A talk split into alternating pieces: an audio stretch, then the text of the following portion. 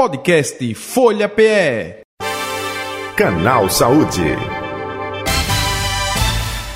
Agosto Azul Vermelho alerta para problema vascular. É, promovida pela Sociedade Brasileira de Angiologia e Cirurgia Vascular, a campanha Agosto Azul Vermelho alerta a população sobre a importância dos cuidados com a saúde vascular. Entre as principais medidas para auxiliar justamente no diagnóstico e tratamento precoce é, da doença está o famoso check-up né, vascular. Uma série de exames que são feitos periodicamente é, para se detectar ou não justamente algum tipo de complicação ou problema. Nós estamos com a doutora Beth Moreno. Ela é angiologista e cirurgiã vascular do IMIP, com a gente a partir de agora. Doutora Beth Moreno, boa tarde, prazer tê-la aqui no canal Saúde da Rádio Folha. Seja bem-vinda, viu? Gratidão. Jota, prazer todo meu. E vamos falar justamente sobre um assunto importante e se fala muito, né, hoje em dia, na prevenção, seja qual for a doença ou complicação. Prevenção é tudo, doutora? Prevenção é tudo. Eu acho que prevenção é a palavra de ordem do momento. E a nossa sociedade é tão preocupada com isso que criou exatamente esse mês, o mês agosto azul e vermelho, para chamar a atenção da população para esses cuidados com a saúde vascular. E por que agosto azul e vermelho?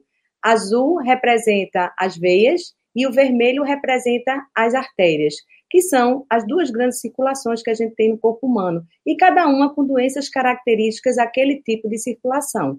Então, essa representação do agosto azul e vermelho é exatamente por conta disso, chamar a atenção da população a todas essas doenças, tanto as doenças arteriais como as doenças venosas também. Doutora Beth Moreno, quais são é, as mais comuns ou as mais frequentes que a senhora se depara no dia a dia, não é? na experiência aí no consultório, no hospital? É, é, eu faço muito a parte de tratamento de doenças venosas. Então, uhum. o que eu uhum. mais me deparo atualmente são as varizes, que é a doença venosa mais comum. Então, varizes, trombose venosa também é outro tipo de doença comum. As varizes, no grau mais avançado, elas evoluem para aquelas manchas nas pernas, muitas vezes aparecimento de ferimentos como úlceras. Então, dentro das varizes, a gente tem uma gama enorme de apresentação da doença. E a trombose venosa profunda é outra patologia venosa que a gente também lida. Lidamos também com varizes pélvicas. Então, tem várias patologias do ponto de vista venoso que a gente vê mais. Mas a cirurgia vascular também lida com muitas doenças arteriais principalmente pacientes que têm é, hipertensão, que têm diabetes, que têm colesterol alto, que são fatores de risco para essas doenças arteriais, que é exatamente a, obstru a obstrução das artérias, tanto das artérias dos membros inferiores, como alterações artérias da carótida, no pescoço, artéria aorta, no abdômen, as ilíacas.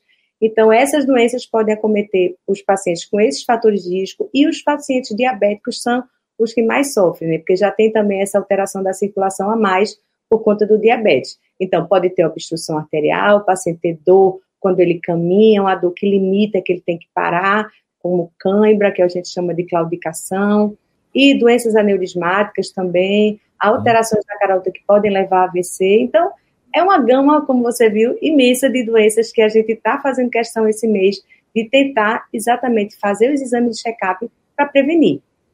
Agora tem uma faixa etária é, que ela aparece com mais frequência, ou elas aparecem é, com mais frequência. É, opa, se fala muito. Olha, quando chega em determinada idade, começa a aparecer determinadas doenças. Isso também, de maneira geral, justamente com questão vascular ou não?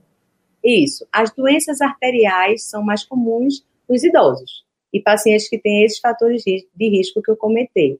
E a doença venosa atinge mais pessoas que são um pouco mais jovens. Então, existe essa diferença em relação à aparição das patologias. A faixa etária, o sexo conta muito também. Entendi. É, quando a senhora fala é, também a questão do sexo, é, se fala muito. Opa, a senhora até disse experiência sua em varizes. Só quem tem varizes são mulheres ou não, doutora? Não, pessoas gostariam de ouvir um belo sim agora, né? Mas é. A cada cinco mulheres que desenvolvem varizes, um homem também é acometido pela doença.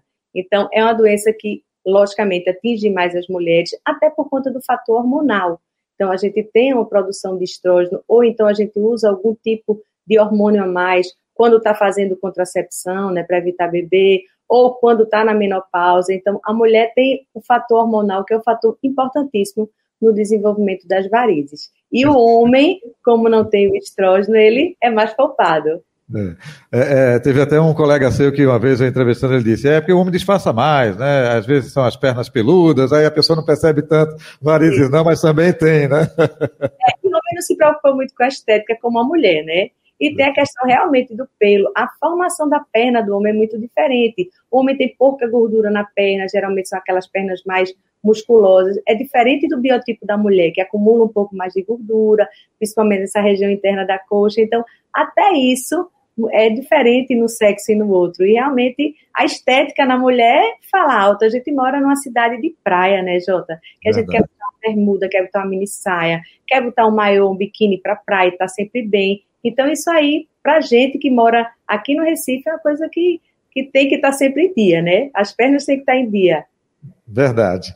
O, o doutora Beth Moreno, outro detalhe também, quando uh, a senhora uh, fala da hipertensão, diabetes, colesterol alto, a importância eh, de um check-up. Então, o check-up é muito mais amplo. Não é somente aquela questão de assim, eita, vou ver alguma uh, questão vascular. Não, é, então, próprio diabetes, é, é glicose alta, tudo isso faz parte aí para você ter um cuidado com a saúde e aí, é, justamente, também agosto azul-vermelho se encaixa nesse contexto, né?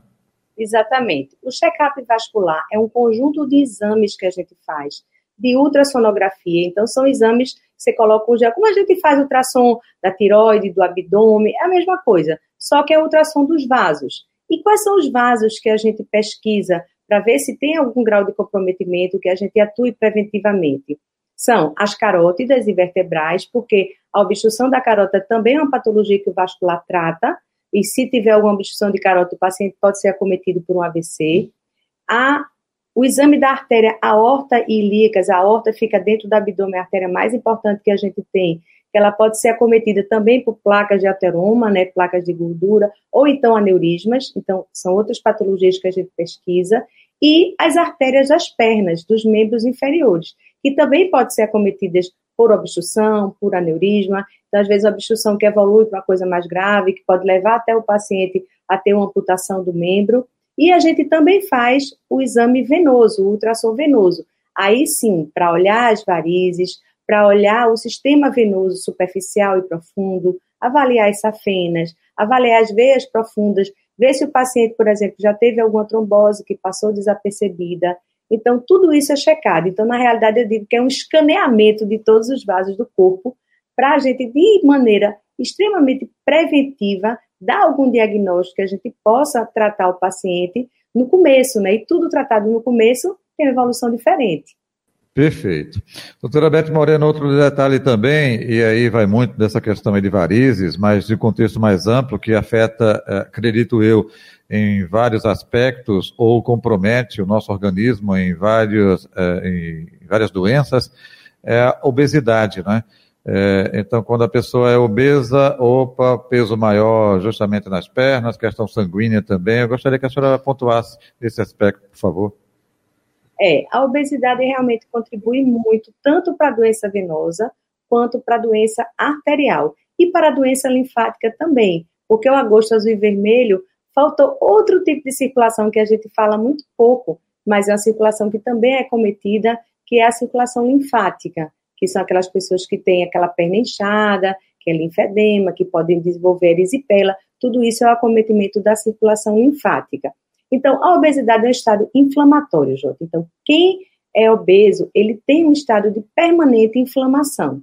E isso dificulta muito as doenças arteriais, né? Isso é um, uma coisa que colabora muito, porque geralmente pessoas que estão acima do peso são pessoas que têm hipertensão, são pessoas que têm diabetes, são pessoas que o colesterol não é controlado, porque geralmente não tem uma dieta adequada.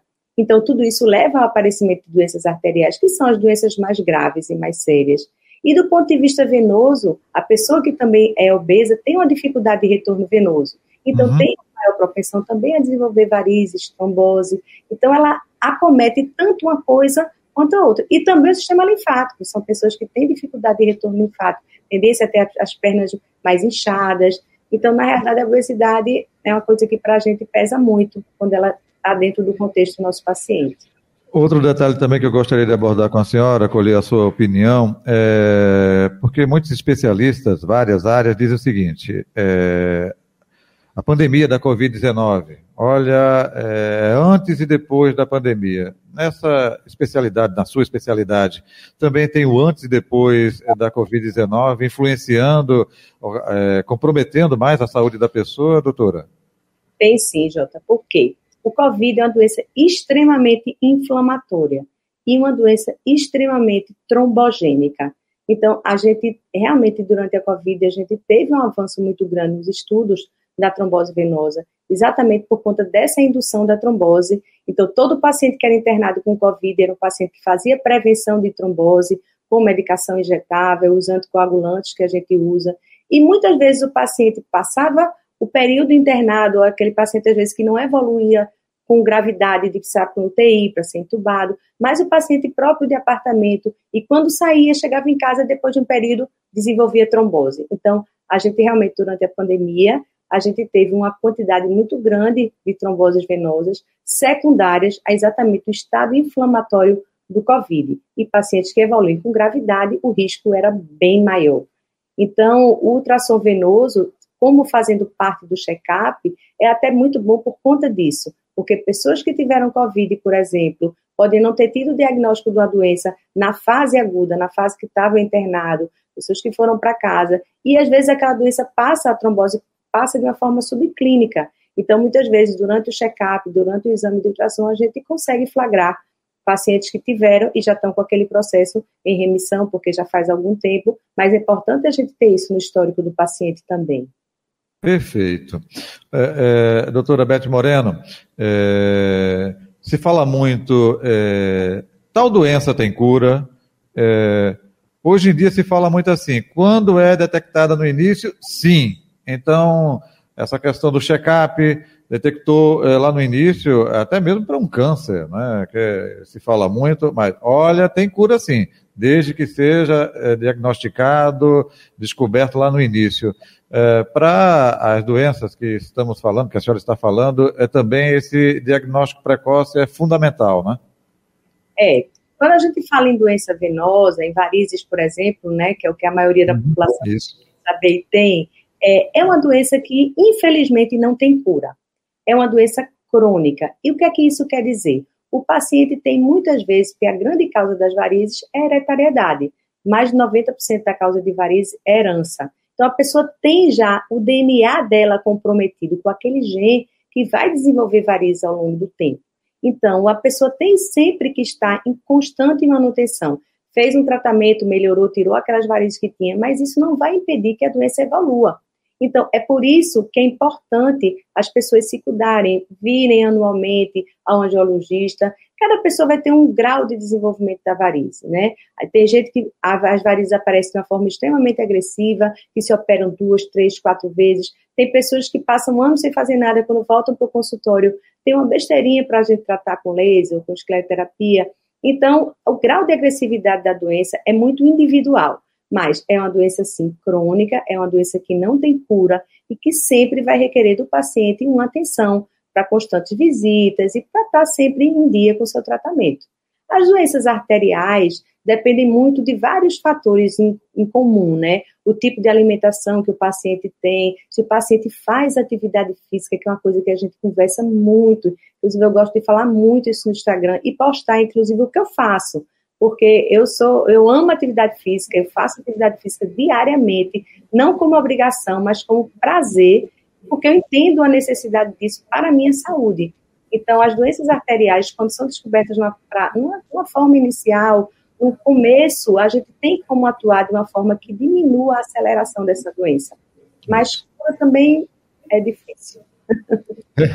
Doutora Beth, vou até pegar um, uma, é, é, é, uma fala dos é, antigos, né? Eu me criei ouvindo isso.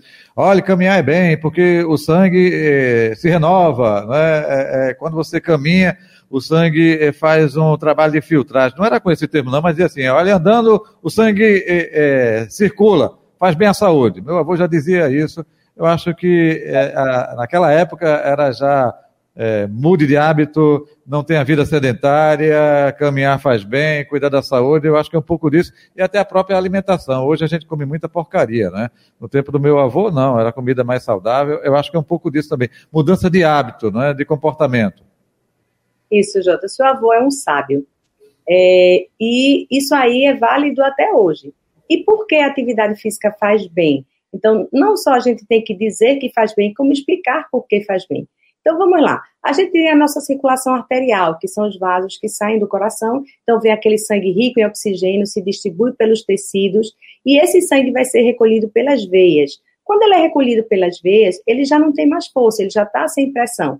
Tanto que a artéria pulsa e a veia não pulsa. Por quê? Porque o sangue, quando vem pela veia, já é um sistema de baixa pressão. E as veias profundas estão dentro da musculatura. Então, quando você faz atividade física, caminhada, musculação, hidroginástica, atividades esportivas, a musculatura está contraindo, está comprimindo essas veias, está fazendo com que esse sangue que está dentro das veias retorne para o coração, pulmão, seja oxigenado e distribuído novamente pelo corpo. Então, daí vem a importância da atividade física. Melhorando o que com isso? Melhorando Estou cansada, sensação de peso, desconforto, aquele inchaçozinho nas pernas no final do dia, cãibra. E para os pacientes que têm doença arterial, a circulação já reage de uma forma diferente. Então, quando você tem alguma artériazinha que está obstruída, quando você faz atividade física e estimula essa circulação, são criados novos vasos para melhorar a irrigação. Então, a atividade física tanto é benéfica para o paciente arterial quanto para o paciente venoso. Então, todas as doenças vasculares são beneficiadas com o paciente que faz atividade física. Perfeito. Doutora Beth Moreno, estamos chegando ao final do canal Saúde. Quer reforçar, ressaltar algo? Fique à vontade e aproveitando, onde encontrá-la nas redes sociais ou o telefone do consultório, também fique à vontade. Tá, Joia, Jota. Foi um prazer lhe conhecer, estar aqui. Prazer foi meu. É, falar sobre uma especialidade que eu tanto amo e que eu acho que a gente tem que divulgar isso, informação. Acho que é para isso que servem nossas redes sociais divulgar uhum. informação de qualidade atualizada.